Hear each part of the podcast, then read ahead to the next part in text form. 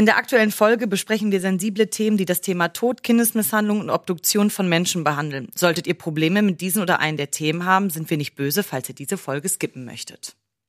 Überleg doch mal wirklich, du stehst morgens auf um halb sechs und denkst dir, ach guck mal, neue Folge Podcast. Und das erste, was du hörst, ist wirklich dieses Lachen. Dein ist Ja, Lachen. ja, genau. Und es ist ja wirklich nicht, als ist das, also es ist ja jetzt nichts, nichts Sanftes. Es ist ja kein, irgendwie, wie heißen diese Töne, die man sich dabei, ich darf ASMR keine Marken nennen. Ja, ASMR oder auch diese Meditationsklänge, womit man dann wach werden kann. Es gibt doch auch so Das Wecker. ist ja fast wie meine tibetanischen Klangschalen. Genau. Und es gibt doch auch so Wecker, da wirst du so ganz sanft geweckt mit Vogelgezwitscher und sowas. Und damit kannst du meine Lache beim besten Willen nicht vergleichen. Ja, wäre doch auch schön. Es ist eher so, als wenn du in Mordor plötzlich wirst. Für die, die einen kleinen Fetisch entwickeln, können gerne mit Lisas Lachen. Für die, die gerne einmal mit einem Ork übernachten möchten und äh, die, bitte meldet euch Zurück zur Materie. in die Materie. In die Materie. Aber das ist auch eigentlich ganz gut, weil wir werden heute viel in der Materie stecken. Die kleinen Wortspiele, die werden sich gleich auflösen. Ich finde, Don Eloquento hat mal wieder zugeschlagen. Nein, wir werden uns heute sehr tief in eine Sache hineinbegeben und dazu haben wir nämlich einen Gast eingeladen. Hallo Philipp. Hallo Philipp. Hallo, hallo. Schön, Möchtest dass ich du- da sein darf. Ja, super gerne. Möchtest du dich einmal, wir mögen das nicht, unsere Gäste vorzustellen. Wir mögen das nicht, klingt auch. reden lieber über euch. Genau, Philipp, erzähl mal, wie, wie findest an. du uns die ganze Zeit jetzt? Nein, das hatten wir schon mal. Philipp, möchtest du dich einmal bitte selbst vorstellen? Ja, ich heiße Philipp, das hast du schon wunderbar gesagt. ähm, ich bin hier in Berlin in der Rechtsmedizin, hatte deshalb schon mal das Vergnügen, euch beide kurz vorher kennenzulernen. Ich bin 35 Jahre alt und weiß nicht, was ihr sonst jetzt von mir wissen wollt. Markus, der Mann ist 35, der ist ein Jahr älter als ich. Unglaublich alt. Abgeschlossenes Medizinstudium. Plus Facharztausbildung. Genau, hau Siehst du. mal rein. Jetzt aber so richtig. So schön nochmal Salz in die Wunde streuen. Nein, aber du sagst es schon direkt, woher du kommst. Das ist genau das Thema, um das es sich heute dreht. Die Rechtsmedizin und vor allem auch so die Kooperation oder Kooperation mit der Polizei, die Zusammenarbeit und die Erfahrungsberichte mit der Polizei. Weil wir haben ja auch zwei Besuche in der Rechtsmedizin absolviert und da wollen wir einfach mal ein bisschen Erfahrungen austauschen, wie überhaupt so der Kontakt zwischen Polizei und Rechtsmedizin aussieht, was das Thema überhaupt ausmacht und freuen uns, dass du da bist. Du hast es gesagt, wir haben uns kennengelernt schon mal. Und zwar haben wir uns bei einer Sektion kennengelernt. Ja. Bevor wir quasi jetzt einfach in den Talk reingehen, erzähl doch mal, was ist dein, für alle die, die jetzt keine Ahnung haben, obwohl ich glaube, dass das Thema Rechtsmedizin durch, wie heißt der Professor Markus? Ich sag immer Dr. Zonko, Zonko Scherzartikelladen. Wie? Zuckers. Zuckers. Zuckers, genau. Ja, ich würde kurz. Ich stell dir bei diesen roten Zonk von früher hier daneben mit so einem Ich Namensschild. kann es mir einfach nicht merken. Ich habe es auch nicht verfolgt, aber ich habe das mitbekommen, dass viele Menschen das verfolgen. Der hat so das Thema Rechtsmedizin in den sozialen Medien ziemlich groß gemacht. Ja. Wie sieht dein Arbeitsalltag aus? Ich stehe wahnsinnig früh auf, weil ich wahnsinnig weit am Stadtrand wohne, fahre durch die halbe Stadt und fange tatsächlich an, in der Regel im Sektionssaal. Also wir machen so routinemäßig 7, 7.30 Uhr geht es los äh, mit den Obduktionen. Und bei uns am Landesinstitut haben wir fünf Tische und da ist relativ parallel auf jedem Tisch dann Betrieb. Wir sezieren so vor uns hin, dauert so eine Stunde, anderthalb ungefähr. Laut StPO müssen am Ende zwei Ärzte dieses Gutachten unterschreiben, also macht man am Ende eine Abnahme. Es kommt einer dazu, in der Regel ist das dann Professor Zuckost, der dann da steht. Und dem man dann so zeigt, was man für Befunde hat. Man bespricht den Fall nochmal, redet über die Vorgeschichte, insofern wir sie von euch kennen, anhand der Akte. Dann sind wir da irgendwann durch. Ich mache das Diktat, also äußere Leistungsschau ist vor der Obduktion. Und dann muss man ja irgendwie die Befunde, die man da jetzt eben mit blutigen Handschuhen irgendwie erhoben hat, nachher auch zu Papier bringen. Also müssen wir das auch diktieren. Also hier fällt jetzt ganz oft der Begriff Obduktion, Sektion, Leichenschau. Für alle, die jetzt nicht so in der Materie sind wie wir. Was ist denn eine Obduktion, Philipp? Also. Wir müssen das ja. Ja, es muss für alle gleich zugänglich Ja, sein. es ist, ist richtig. Also es kann auch sein, dass ab und zu mal das Wort Sektion fällt oder gerichtliche Leichenöffnung. Ich benutze die Worte äquivalent. Mag sein, dass die aus der Geschichte heraus irgendwas anderes bedeuten, dann lasse ich mich gern belehren. Aber also das Minimum ist Eröffnung der drei Körperhöhlen heißt das. Also Kopf, Brust und Bauchhöhle müssen eröffnet werden. Das machen wir über Schnitte, die wir so dezent wie möglich führen, aber so lang machen, wie es nötig ist. Und dann wird schichtweise Haut, Unterhaut, Fettgewebe und die Muskulatur präpariert. Und dann werden die Organe Stück für Stück entnommen. Also das Herz, die Lungen, Darm, alles, was so da ist. Und wird auf einem kleinen separaten Tischchen dann durch uns Ärzte präpariert. An toten Menschen. Um das nochmal Naja. Also genau, wir haben im Gegensatz zu Chirurgen nicht den Anspruch, dass nachher alles wieder an Ort und Stelle ist und funktioniert und die gehen geheilt nach Hause. Wir machen den letzten Dienst an den Menschen und äh, gucken letztlich, gibt es eine Fremdeinwirkung, ja oder nein. Das ist die erste Aufgabe. Step zwei ist dann irgendwie zu gucken, was ist denn wirklich die Todesursache. Jetzt ist ja so, du bist jetzt ein junger Arzt. Ja? Naja, die einen sagen so. Du, ja, ja, du hast halt Für uns bist du immer noch jung. genau, für- du bist ein junger Arzt. Wie kommt man denn als junger Mensch dazu zu sagen, Rechtsmedizin, das ist es?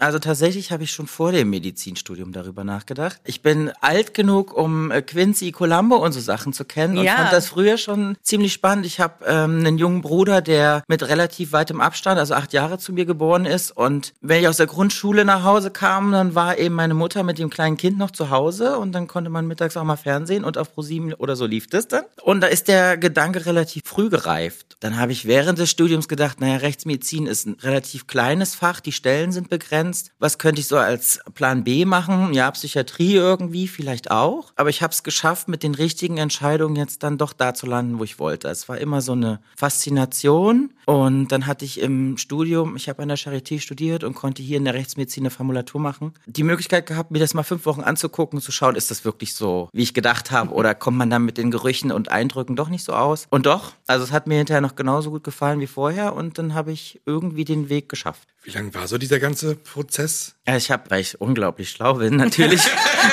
in Regelstudienzeit studiert. Also das sind eben sechs Jahre. Und direkt nach dem Studium gab es nicht sofort eine Stelle hier in Berlin. Ich wollte gern hier bleiben, habe dann aber geschaut, was kann ich alternativ machen. Und für den Facharzt Rechtsmedizin braucht man vier Jahre Rechtsmedizin, sechs Monate Pathologie und sechs Monate Psychiatrie. Und dann habe ich eben erstmal angefangen mit Psychiatrie, war in der Zeit dann in Hamburg im Maßregelvollzug für sieben Monate und dachte, gut, wenn jetzt irgendwie Rechtsmedizin gar nicht klappt, ich sitze hier warm und trocken, das ist auch okay. Also das macht mir Spaß, könnte ich hier bleiben, aber dann hat eben der Wechsel irgendwie reibungslos funktioniert. Und dann waren es nicht sechs, sondern sieben Monate, das macht es am Ende auch nicht aus. Und jetzt bin ich neun Jahre da. So. Neun Jahre, Markus. 35.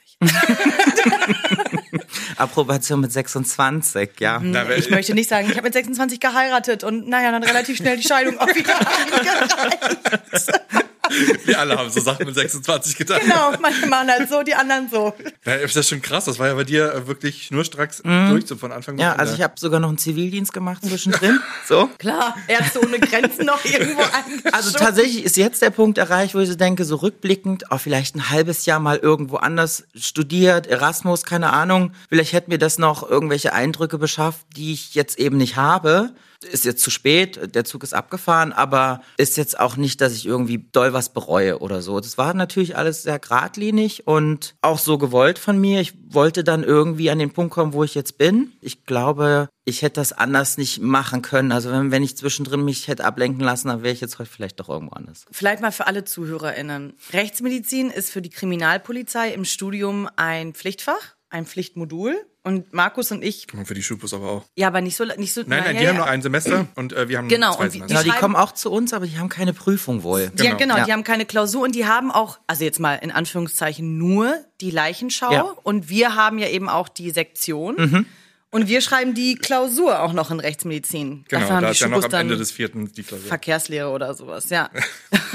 Gott sei Dank schreiben wir Rechtsmedizin. Trotzdem würde ich natürlich sagen, wir sind danach keine ÄrztInnen. Das möchte ich mal bitte ganz doll festhalten. Naja, also Ärztin sein ist ja mehr als Rechtsmedizin. Wir haben ja im Studium durchaus alle Bereiche durchlaufen. Ich ja. wollte früher, ich habe das auch so gerne geguckt, diese ganzen Serien, ne, Scrubs. Ich war ganz, ich war ja Dr. Cox, war ja mein Chef im Kopf schon früher, ne? Ich ja so gerne, wenn ich nicht so faul gewesen wäre, ich habe Dieser wollte immer einen weißen Kittel tragen. Jetzt trägt einen weißen Anzug. Wo ist das Problem? Zieh dir einen weißen Kittel an. Genau, laufe ich zu Hause mit einem weißen Kittel rum. Ich glaube, vielleicht ist daran auch meine Ehe gescheitert. Ich sehe dich schon an den Tatort kommen. So. Ja, unter dem Spurenschutzanzug auch Ja. gar kein Problem. Ich glaube, ich bin ganz, ich- was heißt, Du ich glaube, ich, ich bin schon ganz einen. richtig da, wo ich jetzt bin. Wo wollte ich jetzt drauf hinaus? Genau, wir haben das im Studium und wir kriegen Einblicke in das Fach Rechtsmedizin und beziehungsweise auch in die Zusammenarbeit zwischen Polizei und Rechtsmedizin. Und da müssen wir ja vielleicht auch mal so, jetzt haben wir hier viel gelacht und wir haben gute Laune, es ist ein schöner Morgen. Jetzt muss man aber auch mal ganz klar sagen, dass wenn Polizei und Gerichtsmedizin zusammenarbeiten, ist das in der Regel nicht, weil etwas besonders Schönes Ja, passiert ist. irgendwem ist es nicht so gut ergangen im So, Vorfeld. Ja. und was ist so dein Eindruck? Also du hast ja nicht nur mit uns StudentInnen zu tun, ganz klar, also Ja. vor allem gar nicht hauptsächlich, sondern eher umgekehrt. Hauptsächlich hast du mit fertigen PolizistInnen zu tun. Ja. Wie ist da die Zusammenarbeit? Also was, wie ist da der Ablauf? Ablauf? Was, was passiert da? Wann werdet ihr gerufen? Es gibt äh, so verschiedene Settings, in denen wir Kontakt zu euch haben. Das erste ist im Rahmen der Rufbereitschaft. Einer von uns hat, äh, wir sagen dazu Vordergrunddienst, einer hat Hintergrunddienst. Es gibt immer einen, der wirklich 24-7 am Telefon ist. Sogar eigentlich eine ganze Woche, also sieben Tage am Stück. Wir teilen das montags bis montags und wird auch immer im Wochenwechsel geteilt zwischen Charité und Landesinstitut. Mhm. Und dann hat eben einer dieses Telefon und wenn, wir sagen K1, also eure Leute, die zuerst an die Fund-Tatorte kommen, äh, vor Ort irgendwie Fragen haben, denen ist was nicht ganz klar oder es ist so offensichtlich, dass das eine Fremdeinwirkung sein könnte oder ist, dann rufen die an und dann fahren wir da auch hin, machen dann da auch eine Leichenschau vor Ort. Nummer zwei, wir machen am Landesinstitut die Lebenduntersuchung auch nach überlebten Gewaltdelikten, also Schuss, Messerstecherei, auch Vergewaltigung, Kindesmisshandlung, so Sachen. Und da gibt es einen schriftlichen Auftrag, der kommt von der Polizei, ganz selten mal von Abschnitt, häufiger Direktion oder direkt von der Mordkommission.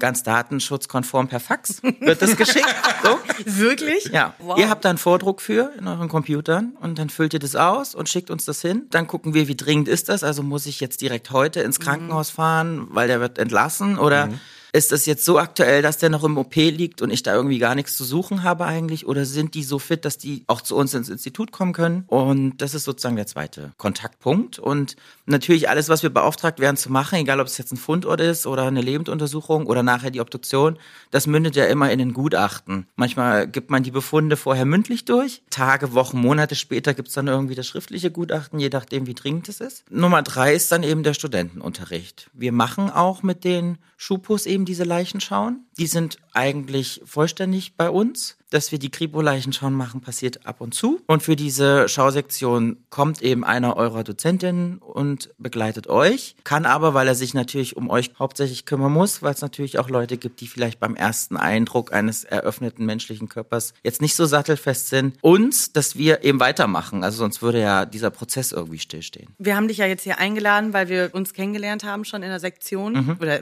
also im Sektionssaal. und ich weiß noch, das war nicht die erste Leiche, die ich gesehen habe. Ich habe eine im Praktikum gesehen und ich habe davor auch schon mal eine gesehen. Ich weiß noch, im Praktikum fand ich das nicht so schlimm. Die Leichenschau fand ich ganz schlimm weil mich das privat auch berührt hat, das Schicksal mhm. des Menschen, der da auf, ähm, auf dem Tisch lag. Ich habe doll geweint tatsächlich. Und ich hatte dann so Respekt vor dieser Sektion, weil ich dachte, okay, das letzte Mal, als ich hier war, ich habe die Leichenschau auch gemacht und das war auch alles in Ordnung, weil wir da super begleitet worden sind von unserer Dozentin dann auch und auch von den anderen, von unseren Kolleginnen natürlich. Mhm. Aber das ist natürlich, man geht da darunter und denkt sich, okay, das letzte Mal, das war nicht so, wie ich mir das eigentlich mhm. vorgestellt habe. Und dann kamen wir da hin und es lag eine Leiche schon vorne auf dem Tisch und unsere lag auf dem letzten Tisch. Ich weiß noch, dass unsere Dozentin sagte, da ist jetzt auf dem ersten Tisch ist schon der Kopf geöffnet. Mhm. Und guckt mal von draußen erst, damit ihr euch da langsam herantasten könnt. Und ich habe das gesehen und war so, okay, das ist so absurd. Mhm. Also das ist so weit weg von allem, was ich mhm. mir gerade ja. vorgestellt habe. Also wir haben es schon mal gesagt, ich mag ja Horrorfilme ganz gerne.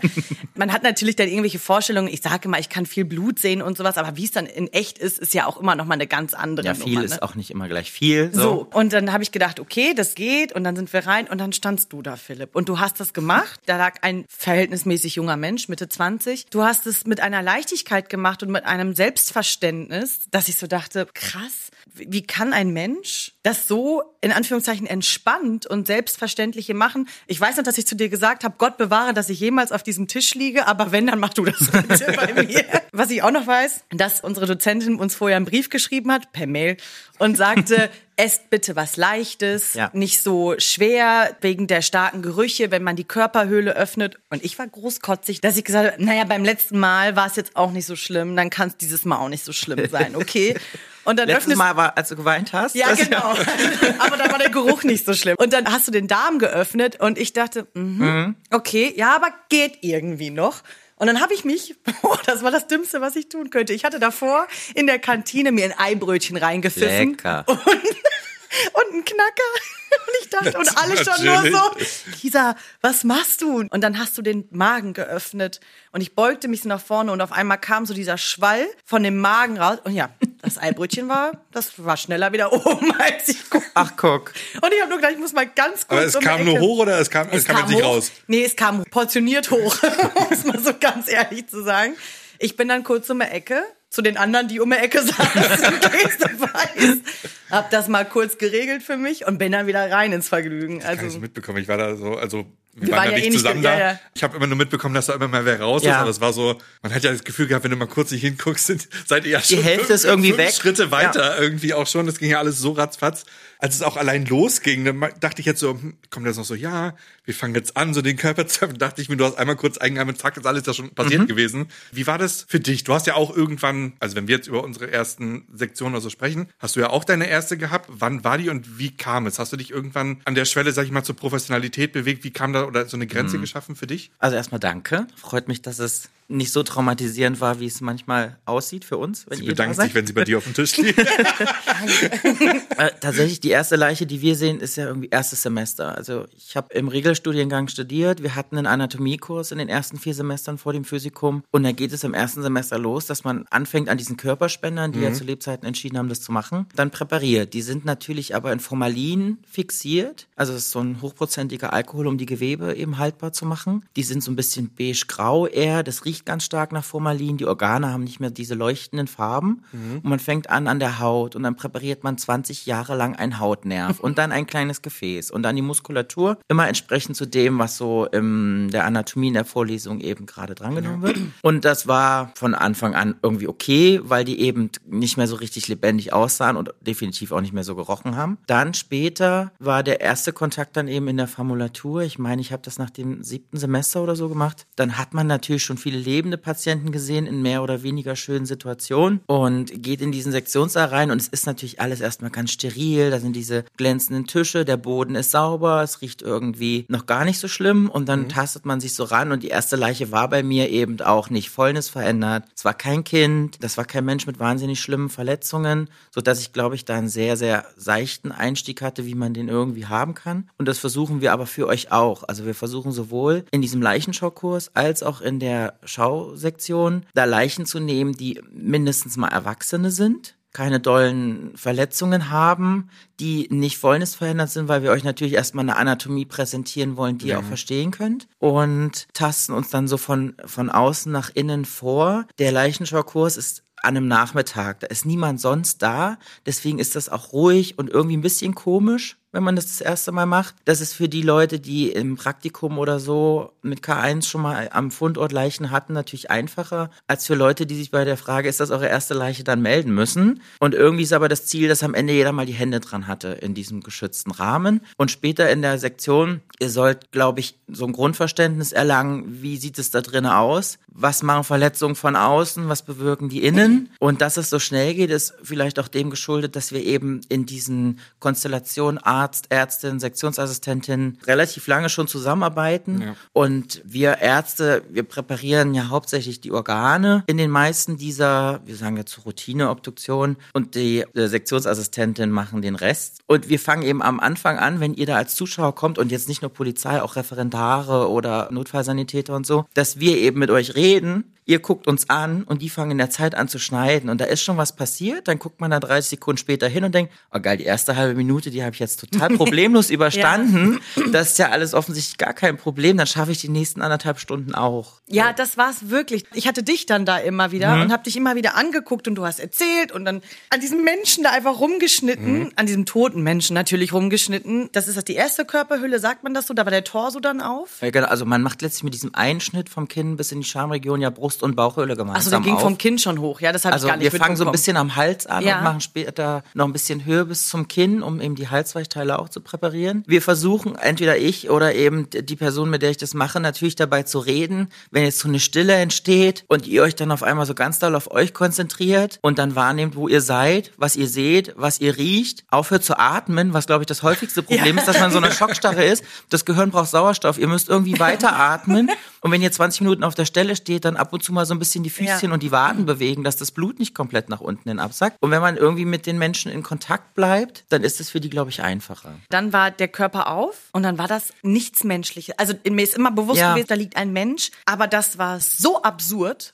dass ich da einen halben Meter entfernt stand. Ja. Das Ding ist, das wurde immer absurder. Also am absurdesten war, als der Kopf dann aufgemacht worden ist. Es gibt tatsächlich ZuschauerInnen, für die ist das dann der leichteste Punkt, Ja. weil durch dieses Eröffnen der Kopfschwarte und wenn man die so nach vorne über das Gesicht Ja. klappt, dann sieht man das Gesicht nicht mehr und dann ist irgendwie so eine Anonymität auf einmal da. Ne? Du Ja. siehst die Person nicht mehr so.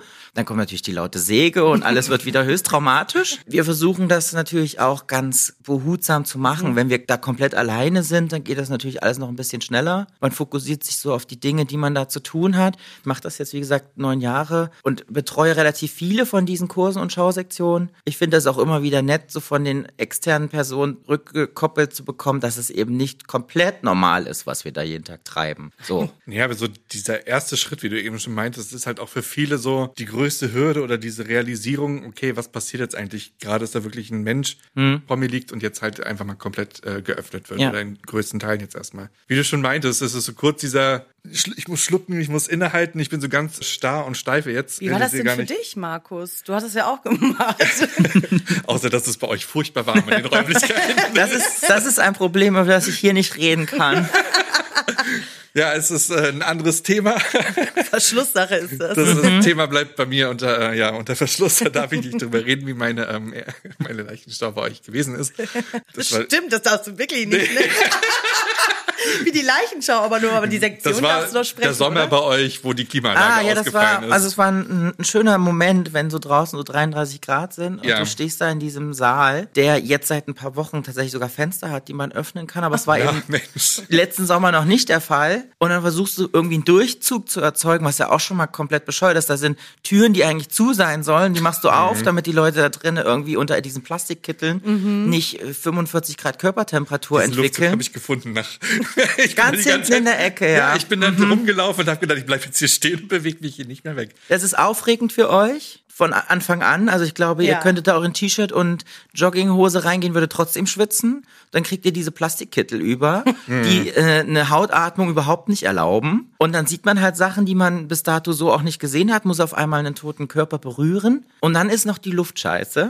Und das ist halt schwierig. Und das ist aber auch für uns natürlich unangenehm, unter diesen Plastikschürzen da anderthalb Stunden zu stehen und zu obduzieren. Im Moment ist alles wieder repariert. Uh. Sehr gut. Nein, aber um deine Frage zu beantworten, ähm, Ja. nein, ich fand's, ja, und jetzt blöd zu klingen, aber ich fand's entspannt.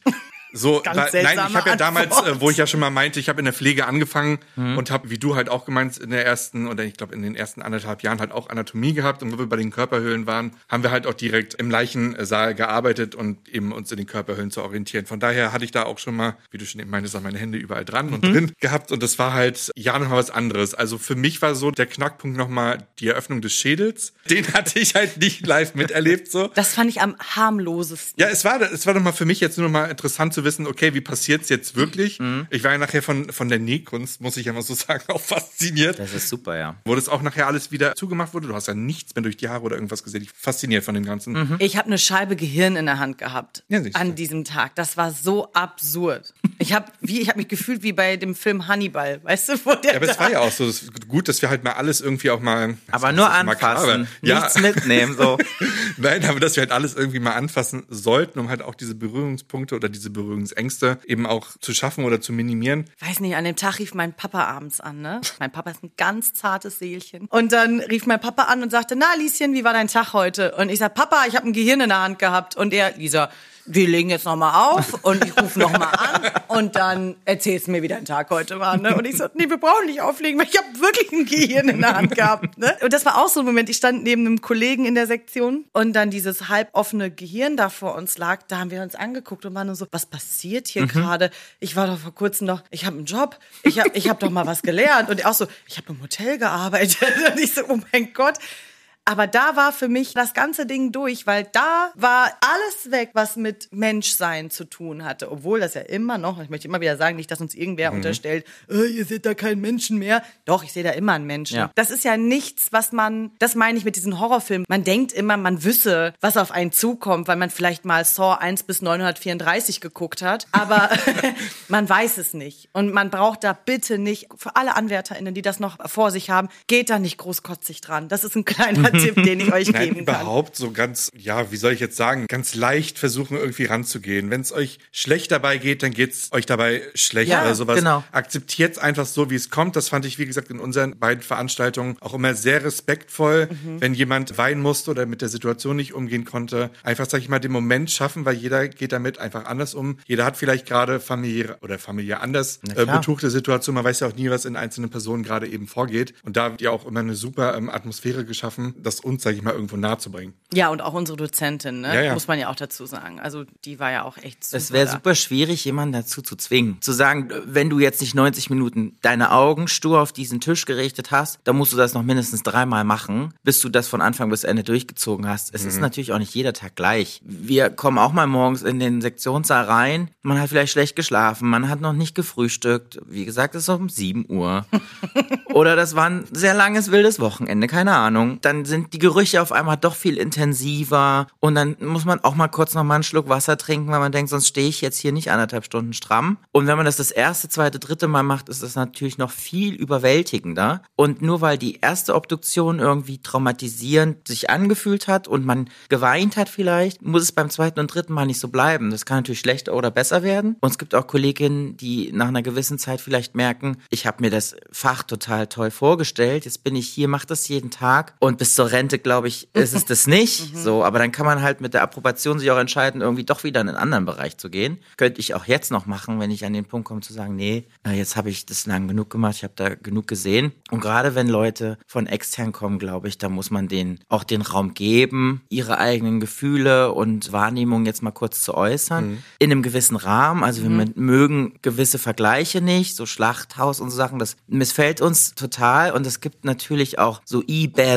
i-Geräusche. Und wie kann man nur? Ach, wirklich? Ja, das passiert? Also wir gestehen euch das zu, aber äußert es dann später, wenn wir nicht in Hörweite sind. Das ist halt, wenn man da ja steht. Ein, eine gute, ein guter Tipp, sag ich mal, für alle, äh, Die es gerade hören, ja. Ja. und die jetzt kommen halt in der Ja. nächsten äh, Zeit auch. Aber Ja, also wenn das jetzt nochmal passiert, dann flippe ich aus. Nein, aber es ist ja, wie eben schon mal gesagt, halt eine sehr dem Anlass entsprechend würdevolle Umgebung. Ja. Ist ja nichts, dass da jetzt irgendwer gesagt hat, ja komm, wir sägen jetzt mal den Kopf auf und dann gucken wir, was passiert so. Nein, es ist ja wirklich jeglicher Respekt, der gegenüber der Situation eben herangetragen wird, weil, wie du schon eben meintest, Lisa, es ist halt immer noch ein Mensch, der da vor einem liegt. Ja, und wir machen ja auch eine naturwissenschaftliche Arbeit. Das ist ja nicht, dass ich das mache, um meine persönlichen Gelüste irgendwie auszuleben, sondern letztlich ein Endziel. Deswegen haben wir halt auch Medizin studiert, um das, was wir da sehen, irgendwie einordnen und begreifen zu können. Ich glaube, wenn man jeden Tag mit einer komischen Perversion daran geht, dann sollte man es lassen. Ja, äh, generell Leute auf alles im Leben bezogen. ähm, du hast es gerade auch schon mal angesprochen. Auch ihr habt mal nicht so gute Tage. Und auch bei euch ist mal der Geruch ein bisschen stärker, als man das sonst verarbeiten kann. Wenn wir über Gerüche sprechen und wenn wir auch über Fälle sprechen, wir fangen vielleicht erstmal mit den Gerüchen an. Also für alle, die noch nie einen toten Körper gerochen haben, das ist eine andere Hausnummer und das wird auch von Tag zu Tag, naja, schlimmer oder intensiver Also meinst du Tag zu Tag, je länger wie dieser tote Körper irgendwo, im schlimmsten Fall irgendwo liegt. Und das ist ja auch immer, wenn ein Mensch bei uns landet im Kriminaldauerdienst oder dann auch letztendlich bei euch auf dem Tisch, umso länger der liegt, desto größer ist das Schicksal ja meistens auch dahinter. Ne? Weil man sich dann immer fragen muss, warum liegt jetzt zwei Wochen ein Mensch oder drei Wochen, also es gibt ja auch noch längere Fälle, ne? Ja, Monate, Ja, ja, genau. Wieso liegt so lange ein Mensch irgendwo in einer Wohnung im schlimmsten Fall rum und keiner bekommt das mit? Und er, die Nachbarn bekommen das erst mit, wenn der Geruch, wenn ein seltsamer Geruch auf einmal nicht mehr zu über, übertünchen ist. Und ich kenne es aus dem Praktikum und jetzt auch aus diesen beiden Erlebnissen bei euch in der Gerichtsmedizin. Ich finde das wirklich für mich war ab da klar, Mordkommission wird's für mich auf gar keinen Fall.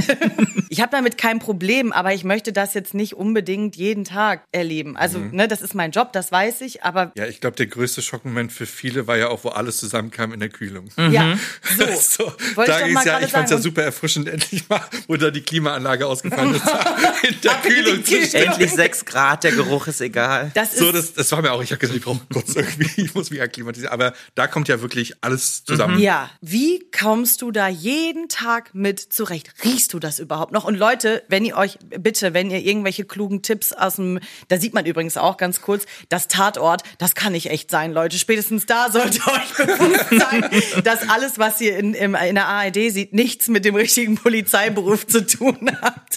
Wenn ihr da steht, wenn die da stehen vor von einem toten Menschen, der längere Zeit irgendwo gelegen hat und die stehen da entspannt daneben und trinken noch irgendwie einen Kaffee oder sowas. Da bist du nicht entspannt, da, da verzieht sich das Gesicht. Das ist eine Plastikpuppe, die riecht halt nach nichts. So, Ne? ne? Um mal hier. Und das ist Ja, das. wenn du das einmal halt in der Nase hattest, ist Ja. es halt genau so ein markanter Geruch, den du halt irgendwo halt auch erkennst. Und den kennt, ich finde, den hat man vorher noch nie irgendwo anders gerochen. Das ist ein Geruch, der Der ist, sich so aus vielen irgendwie Ja, ich zusammen- finde auch schwer zu sagen, ne? das ist irgendwie das riecht das wie. oder das. Ja, genau. das riecht, manche haben mal gesagt, das riecht bestimmt wie U-Bahn. Und ich finde, es riecht überhaupt nicht wie U-Bahn. Ich finde, also ich finde tatsächlich U-Bahn-Geruch tausendmal unangenehmer, Oh Gott, weil die Leute am Leben sind und die könnten was dagegen machen. So. Ja, okay, das ist ein Ja, Argument. was ist es? Jemand meinte mal so, so süßlich herb.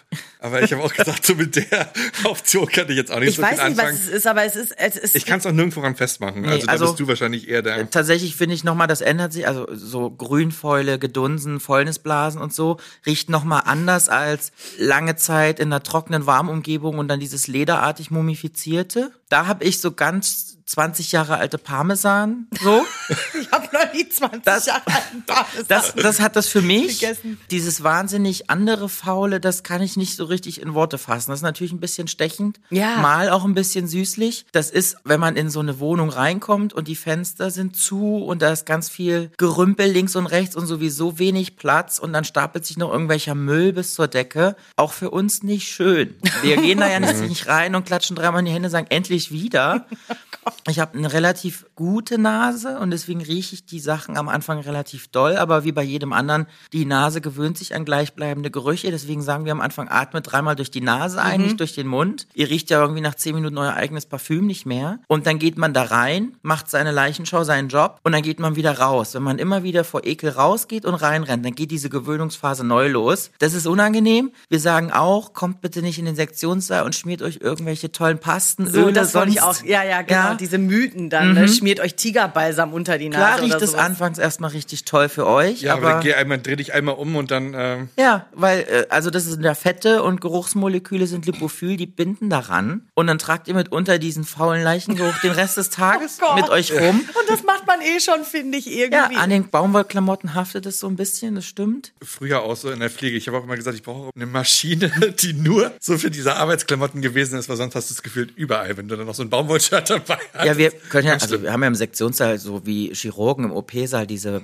blauen Kasachs Mhm. und Hosen an, die kommen danach in die Wäschetonne. Wir haben die Möglichkeit, wir könnten theoretisch 20 Mal am Tag duschen, wenn wir das wollten. Und dann ist das fein. Also dann lässt du alles dort, was du da hast. Dann fängst du auch Problem. mal wieder von Null an. Ja, Problem ist halt an so Fundorten, wenn man mit seinen eigenen Klamotten da steht, und das habt ihr ja auch, wenn Mhm. ihr irgendwie im Kriminaldauerdienst unterwegs seid, und man geht da vielleicht sogar mit einem Spurenschutzanzug rein, man schwitzt halt da drunter und irgendwann hat man das Gefühl, alles, alles riecht danach, aber ich muss jetzt trotzdem ja nach- wieder nach Hause kommen. Ne? Und wenn ich eben nicht mit unseren Mhm. Fahrern oder mit dem Auto da bin, dann sitze ich in der S-Bahn, habe auf einmal ganz viel Platz und dann bin ich der Grund, warum andere nachher sagen, eine Leiche riecht, riecht wie eine S-Bahn so, aber weil es dann halt Leichengeruch ist. Was du gerade gesagt hast, Philipp, hat mein bester Freund auch gesagt, der auch bei der Kriminalpolizei ist. Als ich ihn gefragt habe, wie ist das, hat er gesagt, Lieschen, ich gebe dir einen Tipp. Niemals Fenster aufmachen und niemals zwischendurch rausgehen. Zieh durch. Wenn du einmal drin bist, dann mach das. Aber wenn du anfängst, genau das, was du gesagt hast, immer wieder dich aus dieser Situation zu ziehen und deiner Nase kurzen Urlaub zu gönnen, musst du ja immer wieder rein in die Situation. Und der hat auch gesagt, mach lieber die Leichenschau, zieh die durch, mach die ordentlich eine halbe, dreiviertel Stunde, mach das alles, dann bist du wieder draußen. Ich ne? kann das halt auch nicht immer. Ich versuche das halt irgendwann einfach auszublenden, weil es ist ja genau, als wenn Ja. ich jetzt meine Nase über irgendeinen anderen Geruch laufend Ja. halten würde. Wenn ich mich jetzt nur immer auf meine Nase fixiere, was ich da rieche, dann denke ich mir jetzt, ja, ich brauche jetzt nicht fünf Minuten da in der Wohnung stehen und immer sagen, oh, stinkt, das stinkt, stinkt. Ja, das weiß man ja auch vorher. Ne, das meine ich. Ich weiß, dass ich damit zu tun haben werde. Mhm. Das ist mir auch übrigens vorm Antritt meiner Bewerbung schon bewusst gewesen.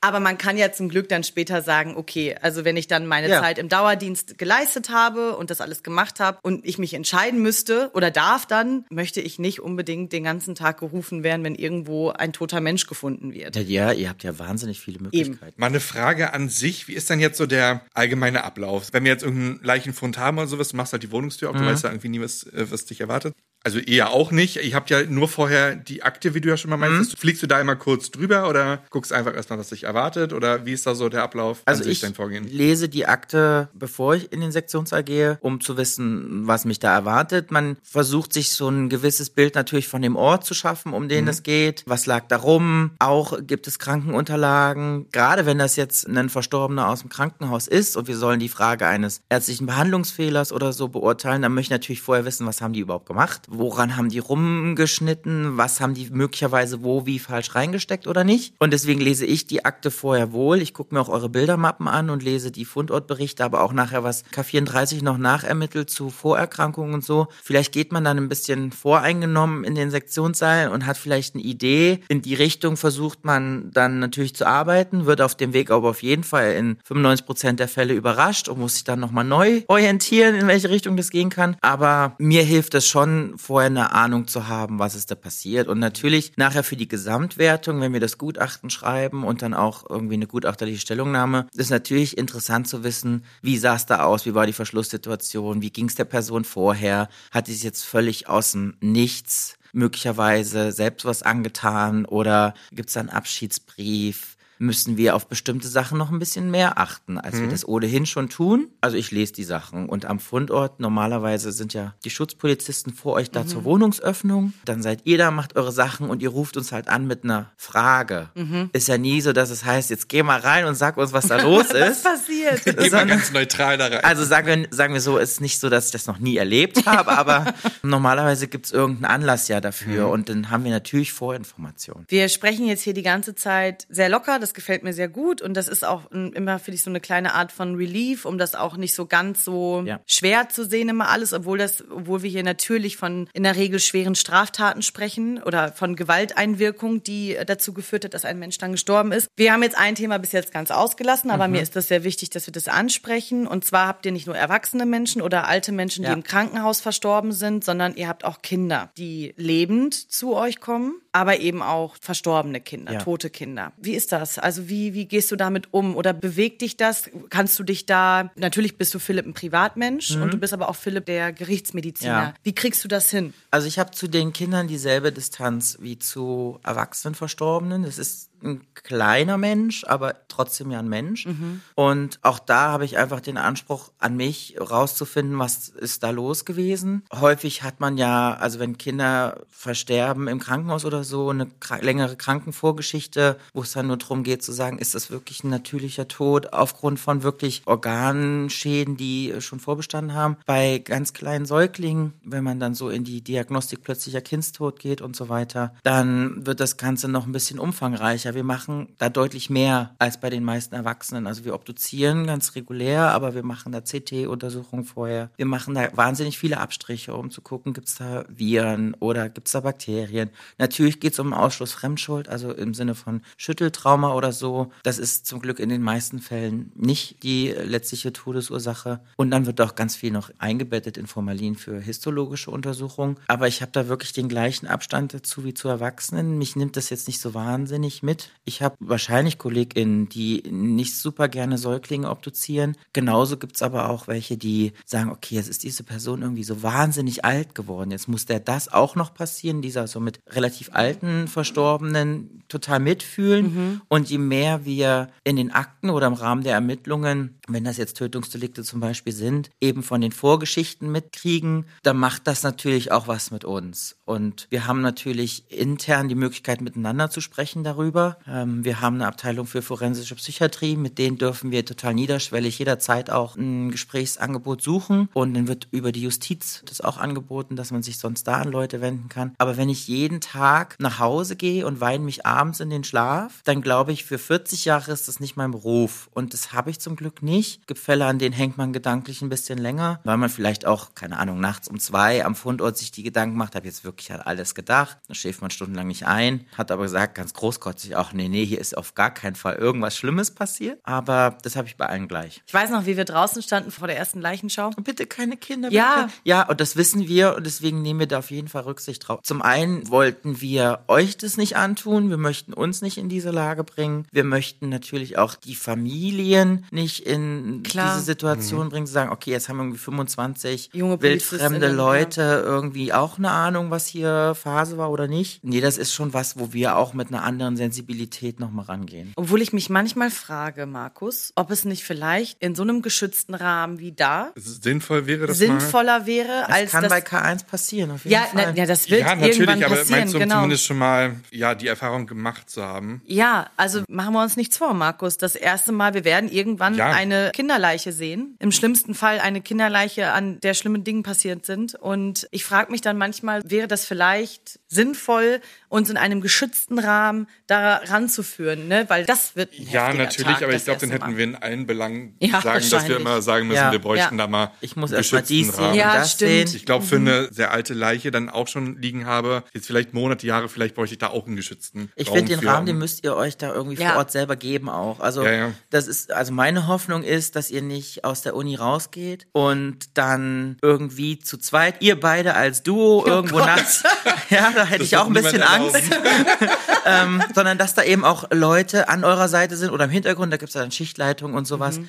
die dann natürlich das nötige Feingefühl haben und sagen, nee, dann kommen wir mit. Mhm. Oder dann sind wir eben vor Ort die Person Nummer eins, ihr bleibt mal zweite Reihe, guckt mal zu, wie das läuft für euch. Wenn euch das nicht so gut geht, vielleicht lasse ich euch ausweg, keine Ahnung, welche Möglichkeiten es da für euch gibt. Und wir auf der anderen Seite können ja, das klingt jetzt irgendwie vielleicht ein bisschen salopp, aber wir können ja gar nicht gewährleisten, dass für jeden Leichenschaukkurs Ja. ähm, irgendwie Leichen von Säuglingen, da sind, sind zum Glück nicht so viele. Ja, bitte, und mal, deswegen ja, könnten wir das genau. überhaupt nicht für euch anbieten. Ja, überhaupt, sage ich mal, ist das schon mal eine schöne Möglichkeit, überhaupt, dass es angeboten wird im Rahmen des Studiums, dass wir diese zwei bezüglich einen Termin je nach Studiengang haben. Und im Krematorium sind wir. Im Krematorium ja auch Mhm. noch dazu. Ich glaube, das sollte sich jeder, wie du schon meintest, jeder sollte sich selbst den Raum geben, wenn ich halt den Einsatz vielleicht später habe. Jetzt mal zu sagen, ich muss jetzt nicht hier den dicken Max keinen markieren und da jetzt unbedingt rein und mich da jetzt selber total überfordern, um jetzt irgendwem was zu beweisen oder zu zeigen. Wenn es einfach nicht geht, das meinte ich ja auch im Rahmen äh, der Leichenschau, wenn es einfach in dem Moment nicht geht, dann geht's nicht Mhm. Ja. so. Und sich dann halt eben Unterstützung zu rufen, haben wir auch schon mehrmals im Podcast gesagt, dann ist es einfach so, weil dazu sind andere Leute da, die vielleicht mehr Expertise mitbringen. Und man weiß ja auch nie, was dann im sonstigen Rahmen Ja. noch mit bei ist. Wichtig halt auch, was unsere Dozentin manchmal auch meinte, wenn wir einfach Fragen haben und die nicht irgendwie selber beantworten können, einfach mal die Rechtsmedizin rufen. Ja. Weil dazu seid ihr auch da. So. Dafür sind die da. Ich bin doch nicht Ja. King of Kotlet. Da habe ich Medizin studiert. Also das meine Nein, ich. eben, ne? also- Ich gehe da ja jetzt nicht rein und sage, ja, ich, weiß, ich weiß, was hier passiert ist. Es ist einfach um Gottes Willen. Das ist aber auch was, das müssen viele Menschen lernen. Generell gar nicht nur auf die Polizei bezogen, bevor hier gleich wieder irgendwer aufschreckt. Zu sagen, ich Mhm. habe meine Expertise und da gibt es Menschen, die haben ihre Expertise. Und auch das müssen wir vielleicht gerade die Menschen oder die AnwärterInnen unter uns, wir gehen alle raus in einem Jahr, also raus heißt bei uns, wir sind alle fertig in einem Jahr. Oder wir gehen jetzt in die großen Praktika und manche von uns sind auch in der Mordkommission, manche oder beziehungsweise alle sind im KDD, im Kriminaldauerdienst. Das heißt, wir werden alle in diesem Zeitraum auf jeden Fall mit toten Menschen zu Das tun heißt, haben. ich mache die nächsten zwölf Monate keine Bereitschaftsdienste. Philipp, hello again. Nein, aber dass da bitte niemand reingeht mit dem dicke Eiergang und sagt, meine ich übrigens auch Frauen mit, und sagt, ich weiß alles. Und das ist so eine Demut vor dem Job und man weiß auch nicht alles nach drei Jahren, nach Nee. drei Jahren Ausbildung. Also da weiß man ja, um eigentlich. Gottes Auch Willen. bei uns nicht. Also wir haben Ja. Kollegen, die sind über 50 und 60 und auch die sagen, komm mal her, das habe ich ja noch nie gehabt oder noch nie gesehen. Also das wollte ich gerade sagen. Also ihr werdet ja auch mal den Fall mal reinbekommen. Man hat dann nicht immer alle Bilderbuchfälle gleich so von Anfang Nein. an, so den ersten Wochen. Ach schön, Philipp.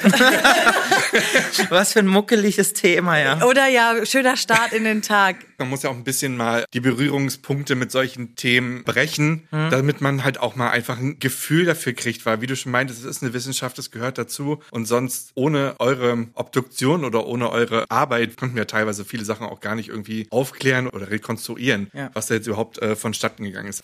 Das braucht doch halt ein paar Superbrains. Es braucht auch einfach manche Leute, die einfach ein Fachstudium haben. So.